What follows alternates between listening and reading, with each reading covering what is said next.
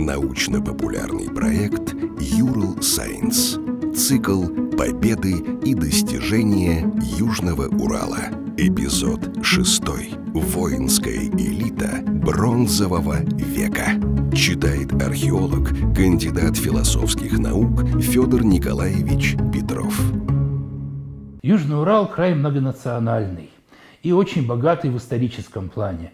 На протяжении тысячелетий, да, здесь сейчас много народов проживает, а было еще больше, народы приходили, менялись, оставили богатое культурное историческое наследие на территории Южного Урала. И одна из самых ярких страниц в древней истории нашего края – это время около 4000 лет назад, когда здесь а, существовали а, развитые культуры металлургов и скотоводов бронзового века – Культуры, которые в археологии называются Синдаштинской и Петровской по местам э, находок пер, первых археологических памятников с ними связанных.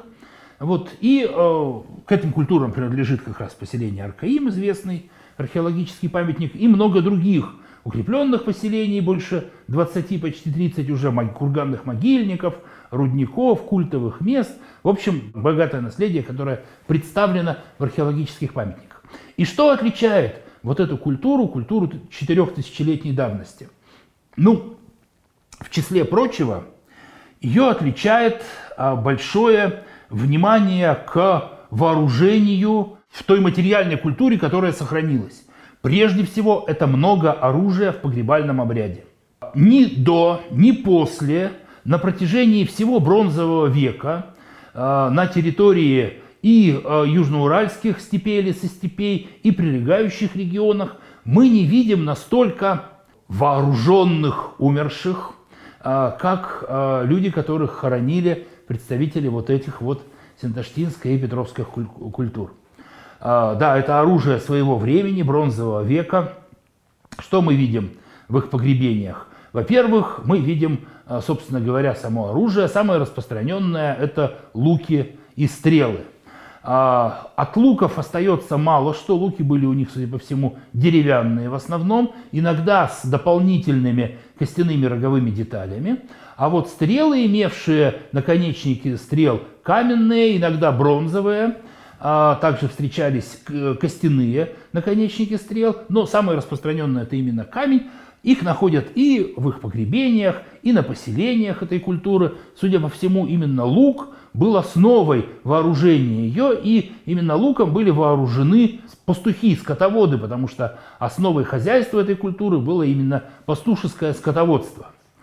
А пастух должен был иметь лук для охраны стад от диких зверей, от э, чужих людей, от, э, которые имели бы какие-нибудь планы на, на это стадо. Значит, кроме того, что мы видим? Мы видим целый ряд а, а, орудий и предметов, которые могли как выполнять функции оружия, так могли использоваться и в другой деятельности, хозяйственной деятельности. Мы видим ножи бронзовые, ножи-кинжалы прежде всего, которые, а, судя по всему, имели значение в качестве оружия, но также и могли использоваться в качестве универсального ножа повседневного, потому что в древности а, так сказать, мы видим уже, что нож – это самое древнее, можно сказать, оружие человека, которое имело огромное значение на протяжении всей его истории и сохраняет свое значение до сих пор в качестве орудия. Но также ножи, кинжалы бронзового века имели значение и как оружие. Мы видим топоры, а, Некоторые из них явно были универсальными топорами, а отдельные топоры с клевцом на обухе могли выступать именно в качестве специализированных боевых топоров. Мы видим, конечно же, копья. Когда мы видим копье, мы понимаем, что это бронзовые наконечники копий, которые насаживались на деревянное древко. Мы понимаем, что это уже однозначно оружие. Копье не могло иметь никакого хозяйственного значения. Вот, это оружие могло применяться и в охоте.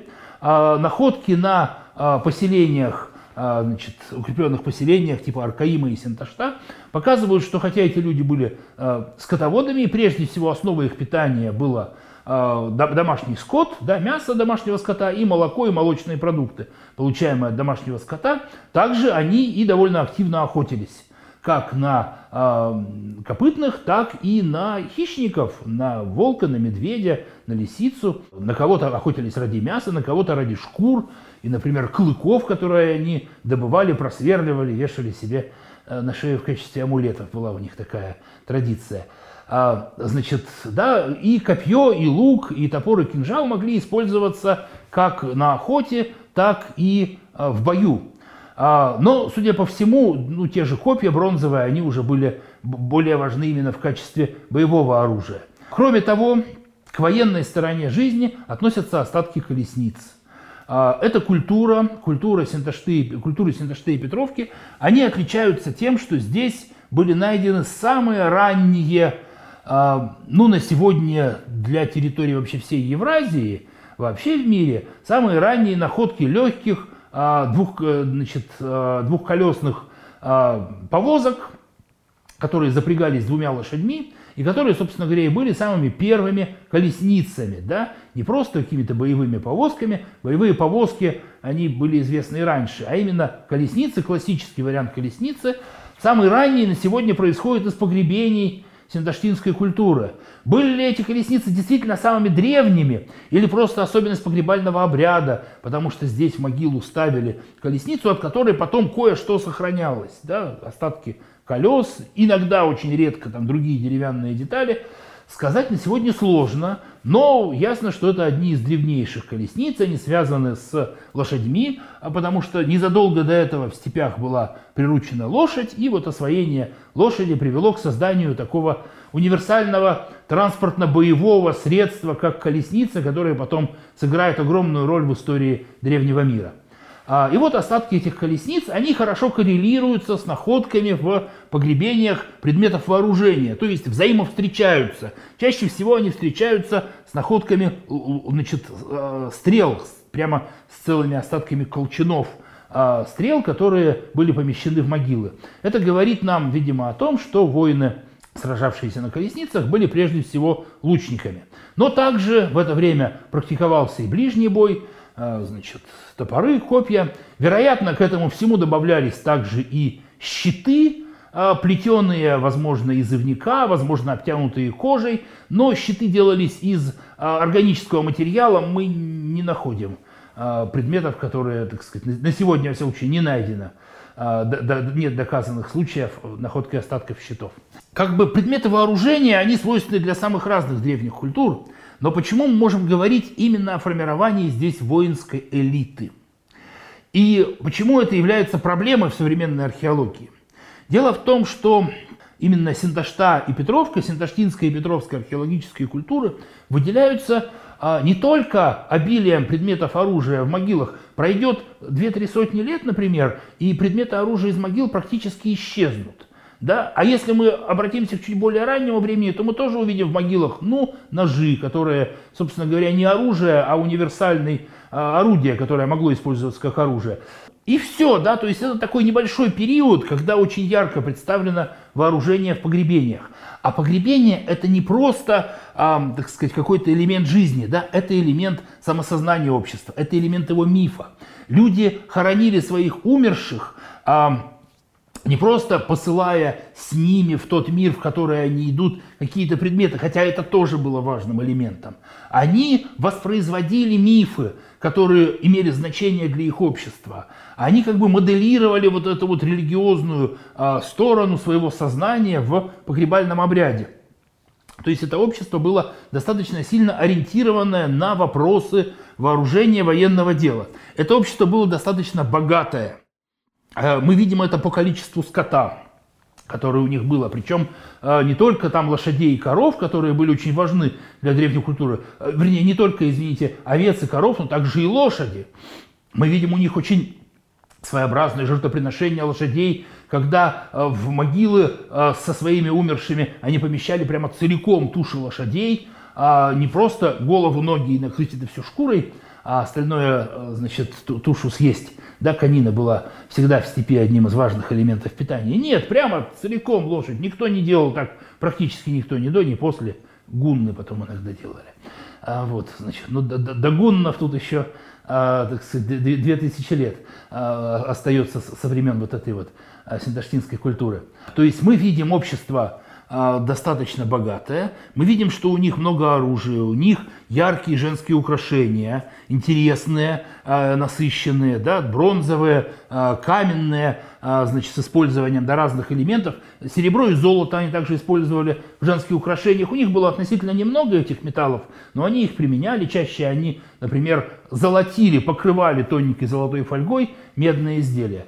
Вот. Кроме того, мы видим у них следы достаточно далеких связей торгово-экономических, они э, откуда-то получали некоторые э, э, минералы и предметы, которые здесь невозможно найти. Сначала в синташтинское время они привозили сюда э, мышьяковые минералы как легирующую добавку, потом начали привозить, видимо, из более дальних мест э, оловянную руду и олово. Э, есть э, потрясающая находка, недавно она опубликована, хлопковой ткани – на одном из укрепленных поселений. Хлопок в то время делали в Индии. А, значит, и, видимо, это очень дальняя связь. Есть находки неф- предмет, предметов из нефрита, в том числе на поселении Аркаим. Опять-таки, э, нефрит, но есть в районе Миаса месторождение нефрита, оно было открыто гораздо позже, и это, видимо, не здешний нефрит, а, возможно, нефрит китайский. Есть и другие свидетельства того, что как-то, возможно, через вторые, третьи руки шли очень дальние торговые контакты и концентрировались здесь, в этом обществе. Люди жили не просто в каких-то деревнях и хуторах, они жили в укрепленных поселках, с хорошо распланированных, с внутренней организацией, а, с системой расположения домов, окруженных стенами и рвами. Да, эти поселки не были специализированными крепостями – об этом говорит, например, то, как их располагали на местности. Их располагали в чашах долин, там, где вокруг было больше а, значит, э, богатых пойменных пастбищ. То есть там, где лучше пасти стада а не на возвышенностях, на мысах, там, где эффективнее всего обороняться, там, где потом будут ставить прямо вот специальные крепости. То есть это укрепленный поселок, но все-таки в первую очередь это поселок скотоводов, людей, основой жизни которых является скот но в то же время он достаточно неплохо укреплен, да, и э, стены высотой там 2 метра, 2 с небольшим метра и достаточно толстые рвы, которые окружали, позволяли использовать такой поселок в качестве э, значит, крепости при, при необходимости использовать, да, в качестве укрепленного центра. Значит, вот все эти элементы говорят нам о том, что это общество, в нем, видимо, сформировалось специализированная военная элита. А, потому что далеко не во всех могилах мы можем найти вот такие вот а, такое количество вооружений. Далеко не везде вообще на окрестных территориях мы увидим такое богатство у людей, у этой культуры. И на сегодня есть две основные версии, которые позволяют объяснить, интерпретировать те материалы, которые мы фиксируем в археологических памятниках. Одна из них говорит, что э, сама эта э, культура была культурой элитарного характера. То есть вот эти люди, да, э, населявшие укрепленные поселения, представители синдаштинской и петровской культуры, были элитой для окружающего населения. Здесь же, на этой земле, в степи, рядом с ними, жили другие люди, которые были у них как бы в подчинении, да, которые для них выпасали скот, ну вот, делали всякую черновую работу, а э, население укрепленных поселений, те, кто похоронен в могильниках рядом с этими поселениями, это элита прошлого. Это элита воинская, это элита жреческая, э, которые, следы которой это тоже фиксируются в э, погребальном обряде, в ритуальной сфере. Это элита ремесленная, металлурги поскольку именно металлургия во многом и была той основой, на которой вообще, а, так сказать, могли существовать эти элиты, в том числе воинская элита. Этой версии придерживается целый ряд специалистов, но э, насколько она верна, вопрос э, наталкивается на то, что мы на сегодня не можем однозначно идентифицировать вот это вот окружающее их, жившее на этой же территории, как бы подчиненное им население. Нет, версии есть, кто это мог быть, но однозначной картины не складывается. Поэтому я, например, принадлежу к несколько другой концепции. Да, на мой взгляд, это скорее была не элита среди а, значит, подчиненных людей на этой территории. Нет, эта культура носила элитарный характер вся за счет контроля над довольно большими территориями. Дело в том, что если мы посмотрим на карте, как расположены укрепленные поселения и, например, могильники этих людей, мы увидим, что их могильники расположены заметно шире. На большей территории это могильники, как правило, с заметным воинским компонентом. Да? А территория распространения укрепленных поселений, известная также как под не очень верным, но образным названием «страна городов», ну это не города, да, конечно, но все равно название такое известное. Она в основном привязана к Зауральскому пенеплену, к значит, вот, ю- южным районам Челябинской области и прилегающим территориям Башкирии, Оренбуржья, Казахстана. Вот, э, могильники же расположены шире. Это, возможно, говорит о том, что территория, которую контролировали воинские элиты, сформировавшиеся здесь чуть раньше, чем 4000 лет назад – да, она была значительно больше, чем только вот эта вот э, территория Южного Урала, э, значит, Южного Зауралья прежде всего. И с этой большой территории они получали те элементы, которые делали их более богатыми. Да? Они, э, видимо, получали дань с населения, которое мы как раз-таки уверенно выделяем на этих территориях. Дань, возможно, была скотом, прежде всего, да, как э, одна из основных ценностей того времени, и какими-то другими, возможно, предметами, припасами. Вот, за счет того, что они контролировали их эм, э, территории, а, значит, за счет чего они это могли сделать? За счет того, что у них были колесницы. За счет того, что э, колесница, как э, средство мобильного, достаточно быстрого передвижения, позволяла им э, как раз перемещать э, своих людей на довольно большие расстояния. Таким образом, получается, как бы два предположения. Или перед нами знать, а, значит, вокруг которой должны быть простолюдины, которых мы не очень видим, или перед нами своего рода сухопутные викинги своего времени, а вот, которые то ли больше грабили, то ли больше скорее снимали дани. Возможно, здесь можно провести какую-то аналогию и с древнерусскими князьями, с их полюдиями, да, первыми князьями, которые контролировали довольно большую территорию славянских племен, перемещаясь по, нее, собираясь, по, по ней, собирая с нее дани, задействуя ее ресурсы в международной торговле и э, охраняя ее, соответственно, от внешнего врага, да, потому что э, такой своего рода, знаете, древний рэкет. В современных условиях как бы рэкет звучит, конечно, не очень вообще это преступление, но надо понимать, что в прошлом довольно много обществ и государственных систем выросли на самом деле из подобного рода моделей, да, когда кто-то говорил, мы будем вас охранять, ну и за это вы будете нам соответствующим образом платить. Да, вот. И постепенно из этого где-то даже возникли государства – как, собственно говоря, древнерусское государство из довольно похожих вещей в свое время возникло. Но здесь на территории степей государство не сложилось. А мы видим в начале второго тысячелетия постепенный отказ от укрепленных поселений, падение значения колесничной культуры, падение значения оружия в погребальном обряде, оно очень быстро начинает куда-то уходить с погребального обряда, там остаются женские украшения – да, достаточно богатые. Но и постепенно их начинает становиться все меньше, погребальный обряд становится все беднее. Элитарный характер культуры, который мы видим для э, периода, значит, конец третьего, начала второго тысячелетия до нашей эры, размывается. И к концу второго тысячелетия до нашей эры, это все бронзовый век идет, да, мы видим такую, э, как бы, ну, достаточно рядовую варварскую культуру скотоводов, в которой уже мы очень мало следов фиксируем какой-то возможной элиты. Да, какие-то элементы элиты, возможно, сохранялись. На чем строилась элита а, четырехтысячелетней давности здесь, в южноуральских степях? Одна из основных версий как раз и говорит нам о том, что строилась она на войске. На небольшом, достаточно профессиональном войске, на, можно сказать, назвать этих людей дружинниками своего времени – да, опять-таки проводя какую-то аналогию с русскими дружинниками, хотя, конечно, это разные времена и а, разные а, значит, социально-экономические условия, но кое-что похожее здесь есть. Да? И эти дружинники должны были объединяться вокруг каких-то правителей. Вот. Не, не правителей всей территории, а скорее военных вождей.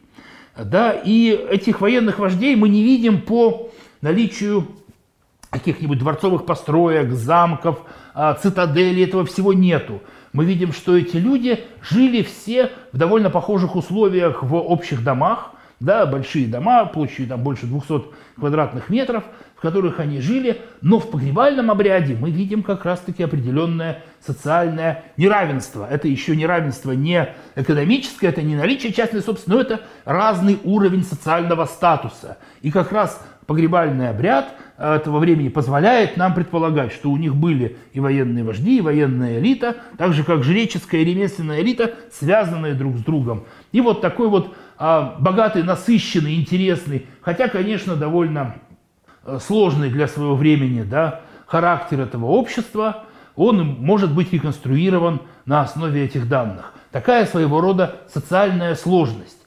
В дальнейшем мы увидим, что развитие истории человечества во многом связано именно с этими вещами. Из жречества вырастет интеллектуальная элита, из ремесленной вырастет да, и торговцы, и промышленность, да, ну а военная а, элита вырастет в профессиональных военных, которые имеют значение, да, так сказать, и сейчас весьма большое. То есть все это, это такая очень древний элемент культуры, который дальше преобразовывался и дошел в ярком виде до сегодняшнего дня. Вот. Ну и очень интересно то, что именно здесь у нас на Южном Урале мы видим такие а, яркие, а, необычные для большой окружающей территории, оказавшие существенное влияние на развитие вот этих вот больших евразийских степей, культуры, культуры со своими воинскими элитами четырехтысячелетней давности. Подкаст подготовили креативные индустрии Урала при поддержке Федерального агентства по делам молодежи.